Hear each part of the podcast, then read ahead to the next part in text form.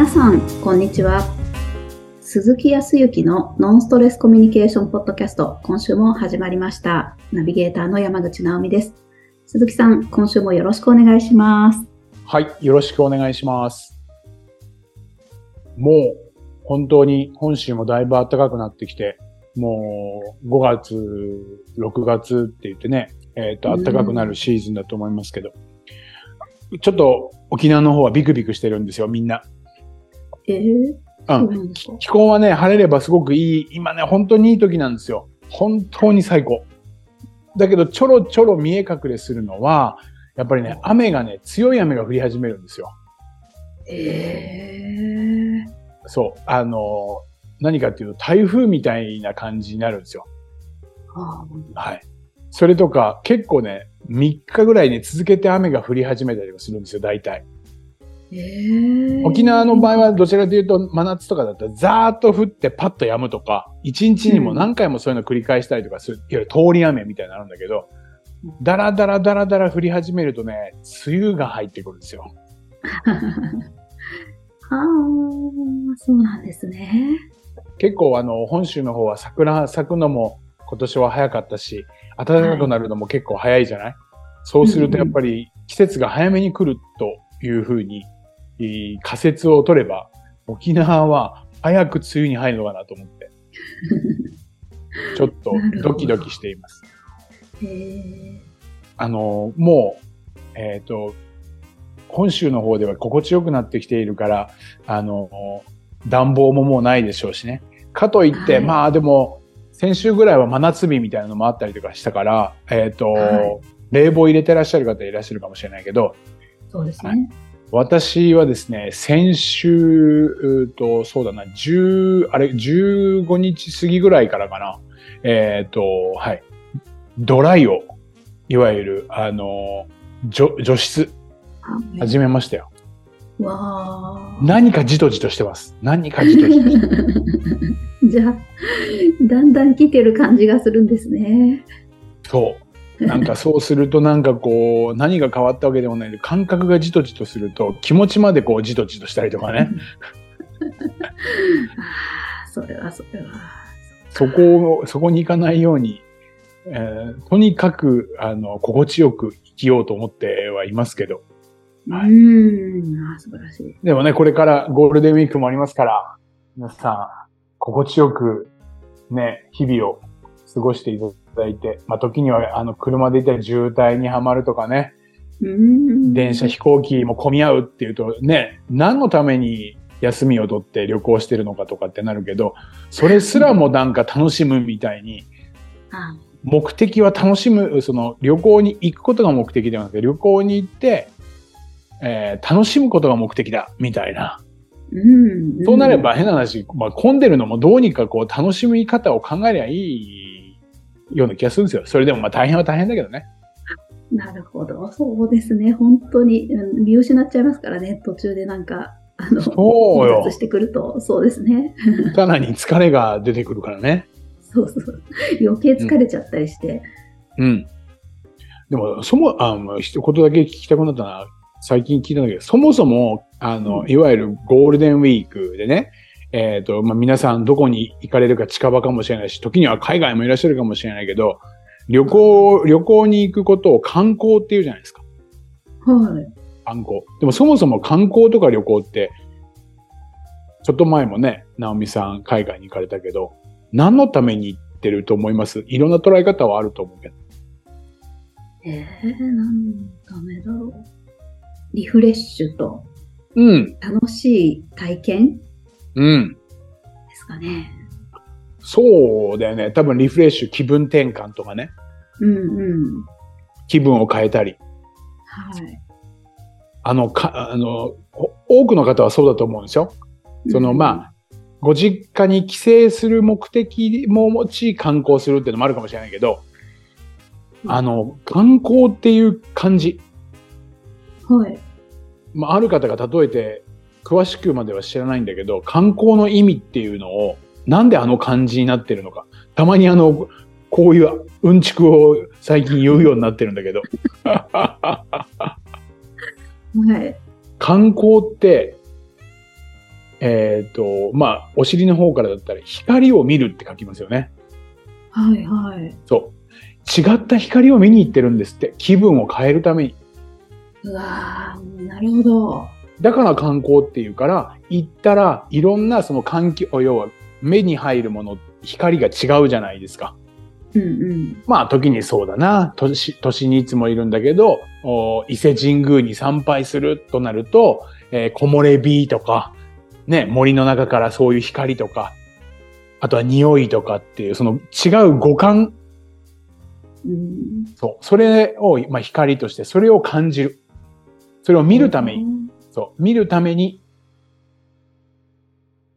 あの、見るっていう字も、だから観光の観の観っていうのは、あの、普通に、えっ、と、見当をつけるっていう、見るっていううん。のじゃなくて、ね、観音様の観じゃない？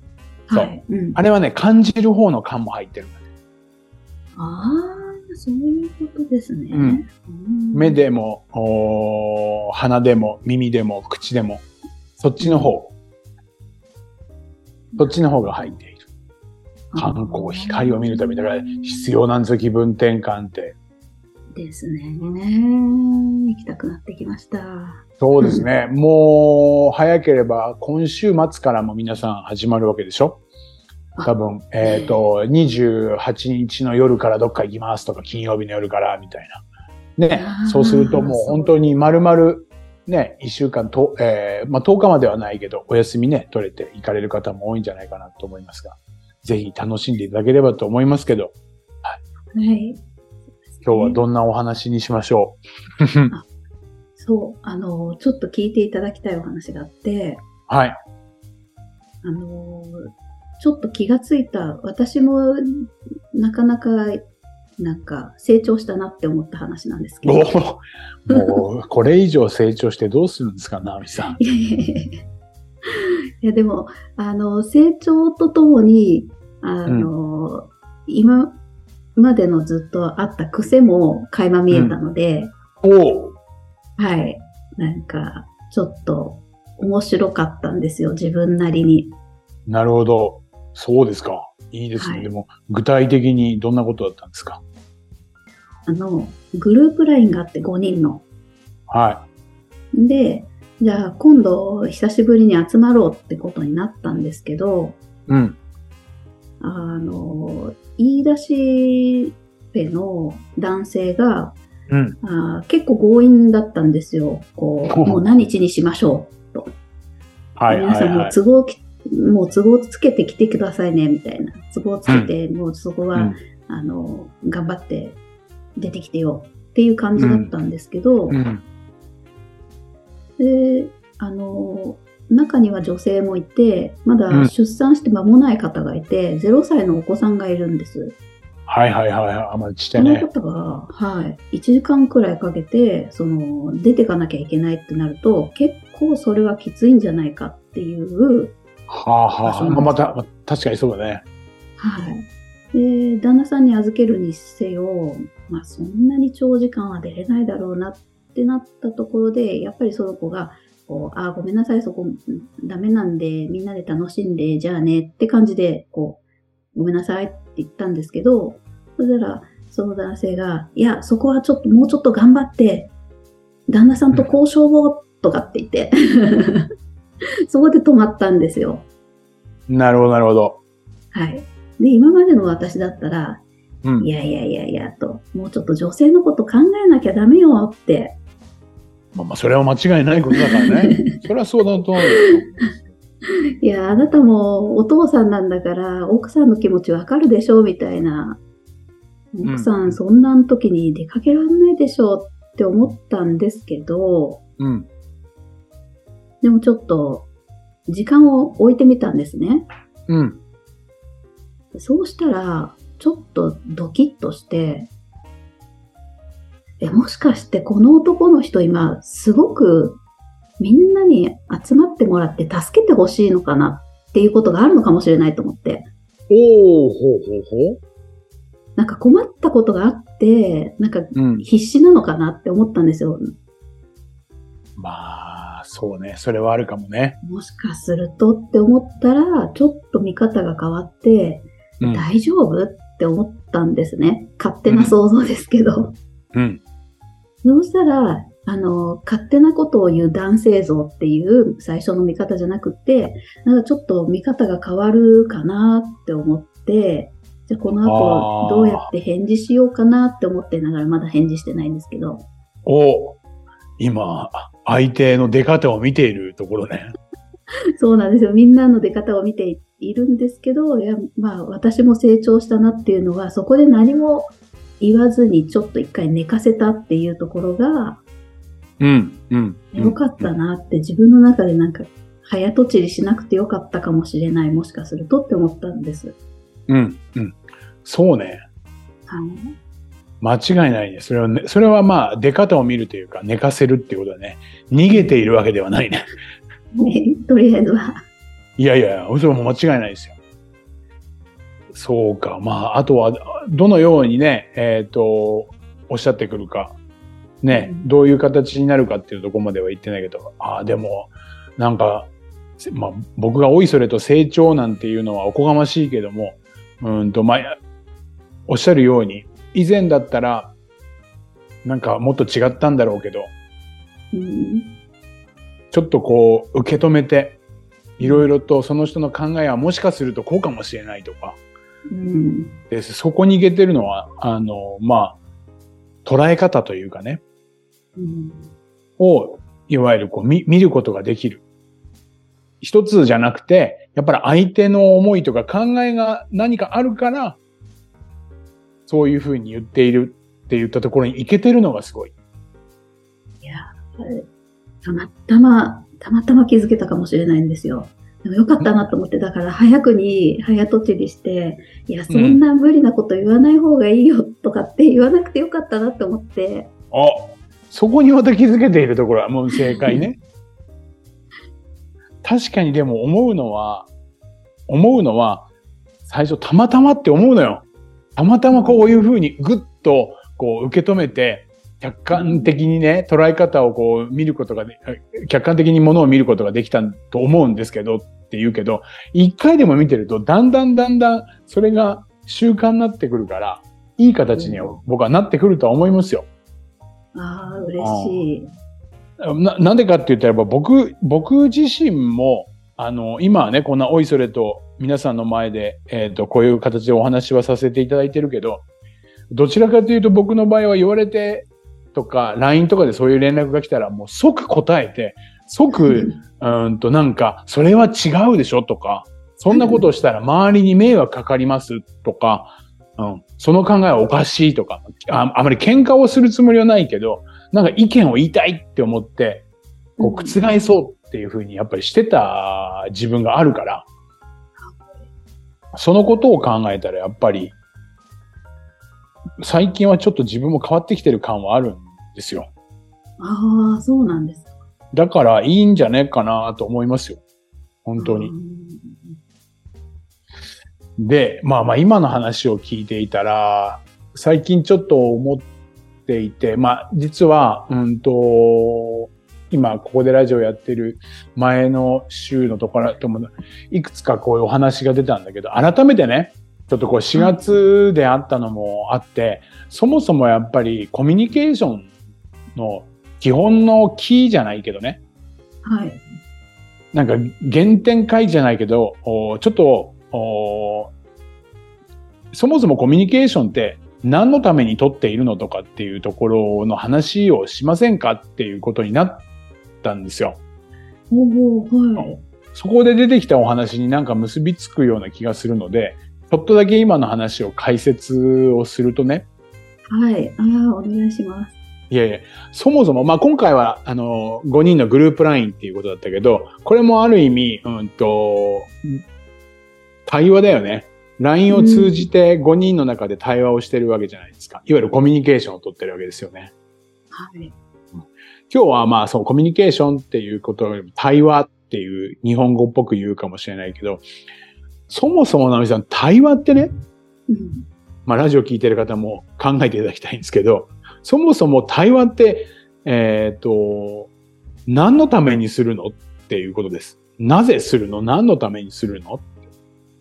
言われたら、どう考えます？どう答えます？対話は、えっ、と、相手のことを聞くっていうことと、自分のことを話すうん。ためにしてますね。相手を知って、自分も知ってもらうとか、伝えるとかうん。ですかね。伝え合う、うん、みたいな感じですかね。いいですね。そうね。うんそれ多分ね、間違えないと思うんですよ。はい。こんなことで当たり前、当たり前じゃんだって。あの、あの私はもう前々から、このノンストレスコミュニケーションとか、質問型のコミュニケーションを勉強してますから当たり前ですなんて言う人もいると思いますよ。僕も多分そう答えると思うし、まあそうだな、社会人になってらっしゃる方に、えっ、と、いろいろとこう、質問をすれば、多くは、あー今のように、相手のことを知るために対話をしてコミュニケーションをとって、相手がどう考えてたりとか、どう思ってるのかっていうことを知りたいから、うん。うん、時には、今の LINE で言ったら、えっ、と、一つ、例題を出せば、えー女性に対してどう思ってるのかっていうことを知りたいから、ね、その思いとか考えを深めていくとか、する中で、相手の思いとか考えを深め、当然のことながら自分の思いとか考えを伝えて、相手にもそれを深めてもらうというか、お互いが深め合う。うん、そうすると何が起こるかって言ったら、お互いが理解し合って、うん。いいコミュニケーションが取れて、えーまあ、信頼が増したりだとか、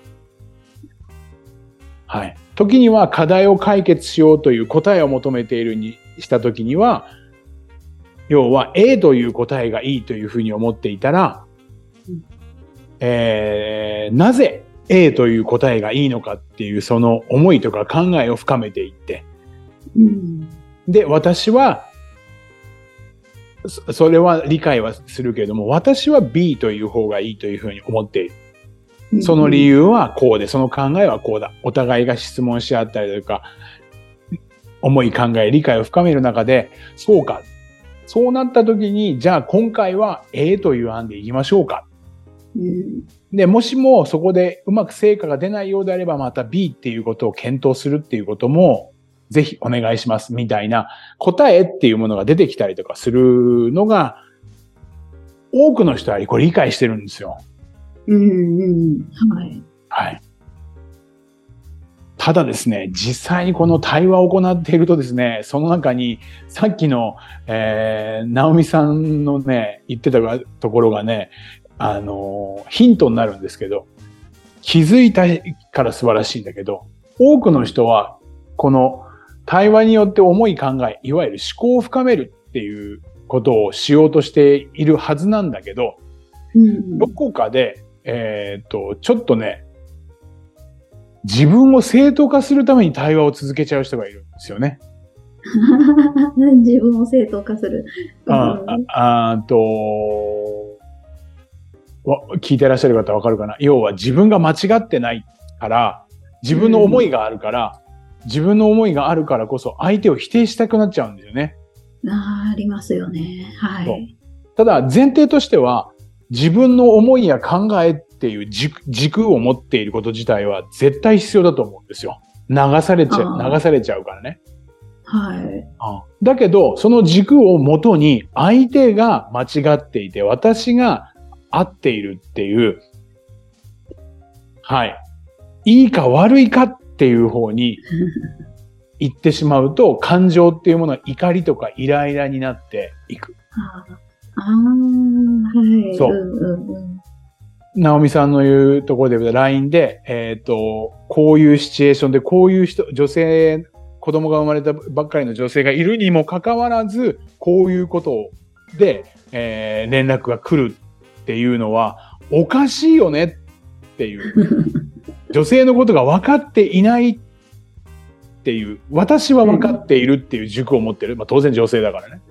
ああ、そうですね。それにはい対して相手にもなんか思いとか考えはある。まあ、今回はそこで受け止めて、そう、できたけど、それができなくて、あなたは女性のこと何も分かっていないとか、子供を持っている女性のことの気遣っていないみたいに、成か非かみたいなところに行くと、うん。このコミュニケーションが分かっているんだけど、そういうところに行っちゃう人たち多いです。そうですね。うん。うん。で、こういうその LINE でもそうだし、皆さん多くの方は会社にお勤めになってらっしゃるから、会議とかミーティングとかでもこれが行われるんでね。ああ、はい。うんう。ん。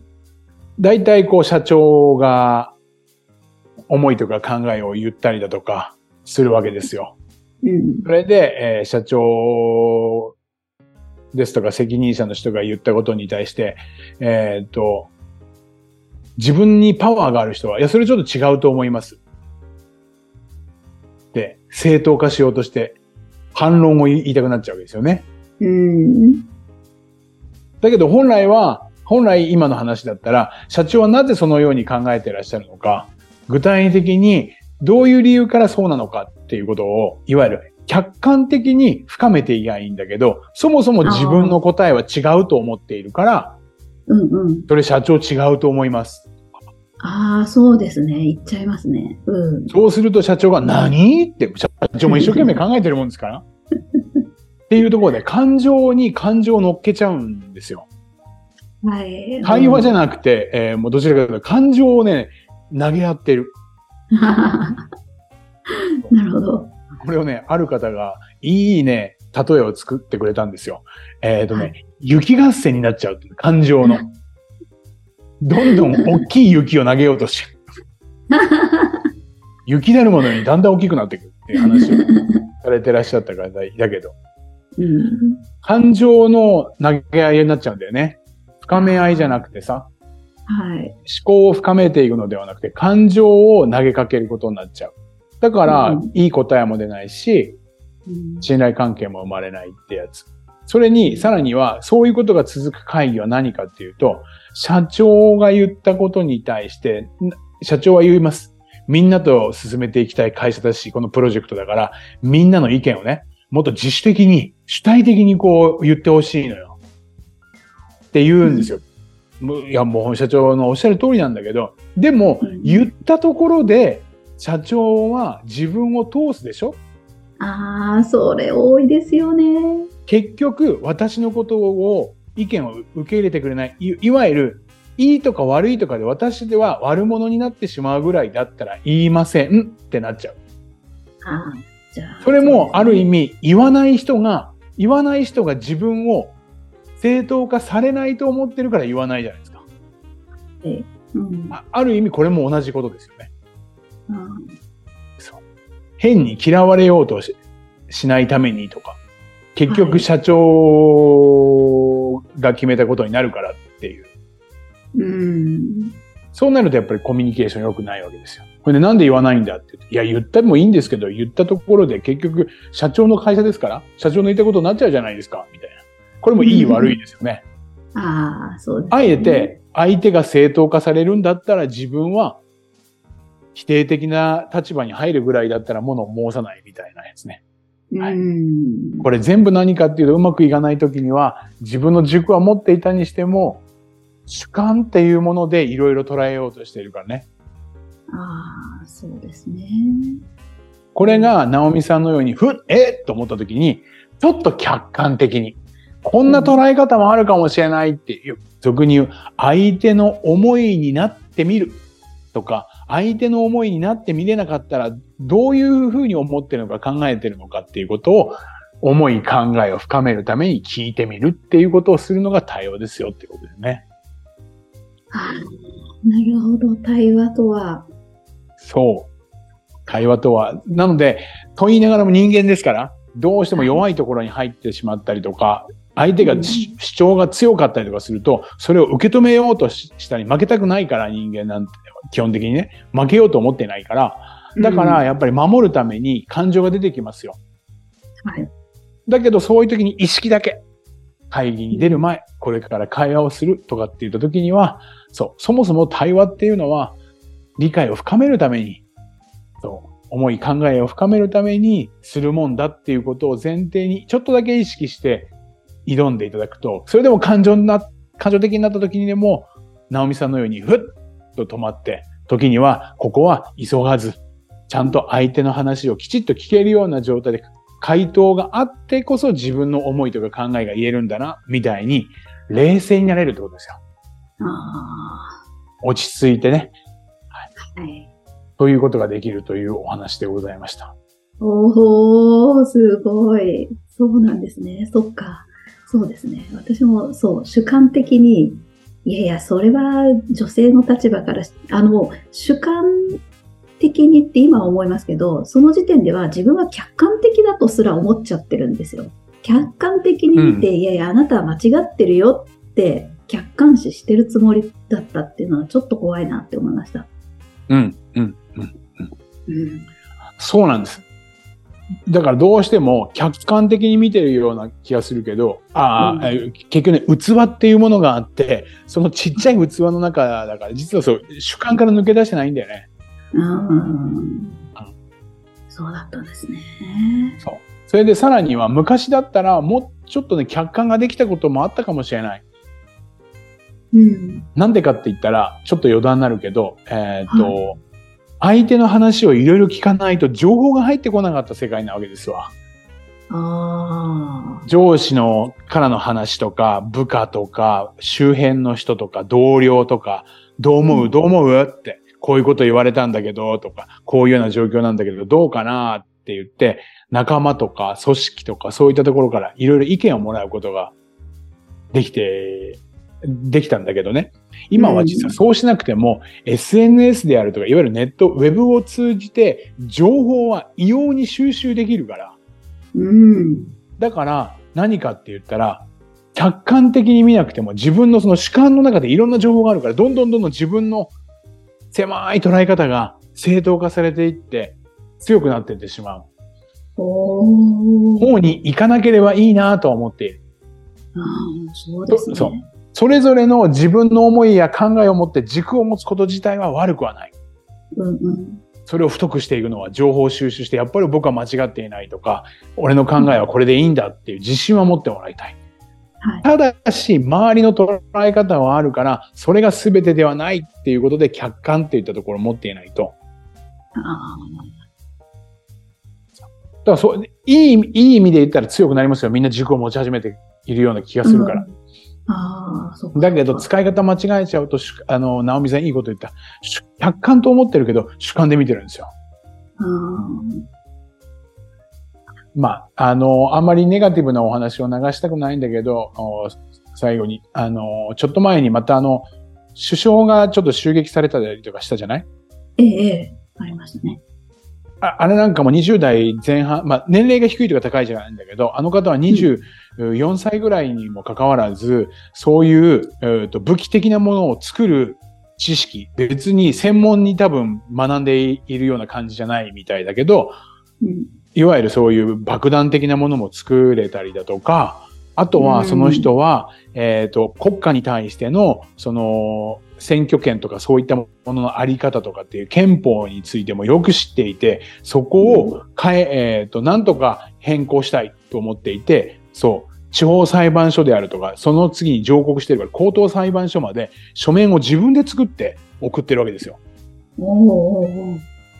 別に、あの、何弁護士さんを雇ってそんな訴訟を起こしてるわけじゃなくて、自分で作ってた情報量とか、結構あるわけでしょ。うん。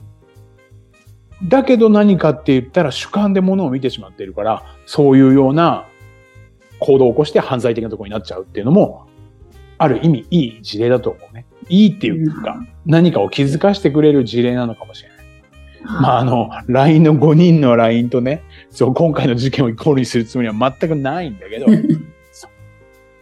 だからこそやっぱりいろんな方からの意見とか話とかっていうのを自ら聞きに行ったりだとか、その思い考えを深めるっていうことによって、より自分の考えだとかっていうことは間違っていないし、どんな捉え方をしてもこうだっていうものがあれば、これは間違いなく強みになるわけですよね。そうなっていただければ、もう皆さんのコミュニケーションよりいい形でなると思いますわ。あはあ、すごい。いやーありがとうございます。偉そうなこと言いましたね。はい。ありがとうございました。納得です。あはい。りがとうございます。それでは最後にお知らせです。ノンストレスコミュニケーションポッドキャストでは皆様からのご質問をお待ちしております。コミュニケーションでのお悩み相談や、こんな時どうするのなんていうご質問を鈴木さんにお答えいただきますので、皆様どしどしご質問ください。ポッドキャストの詳細をご覧いただきますと質問フォームが出てきますので、そちらからご質問をいただければと思います。それでは今週はここまでとなります。また来週お会いしましょう。鈴木さん、ありがとうございました。はい。ありがとうございました。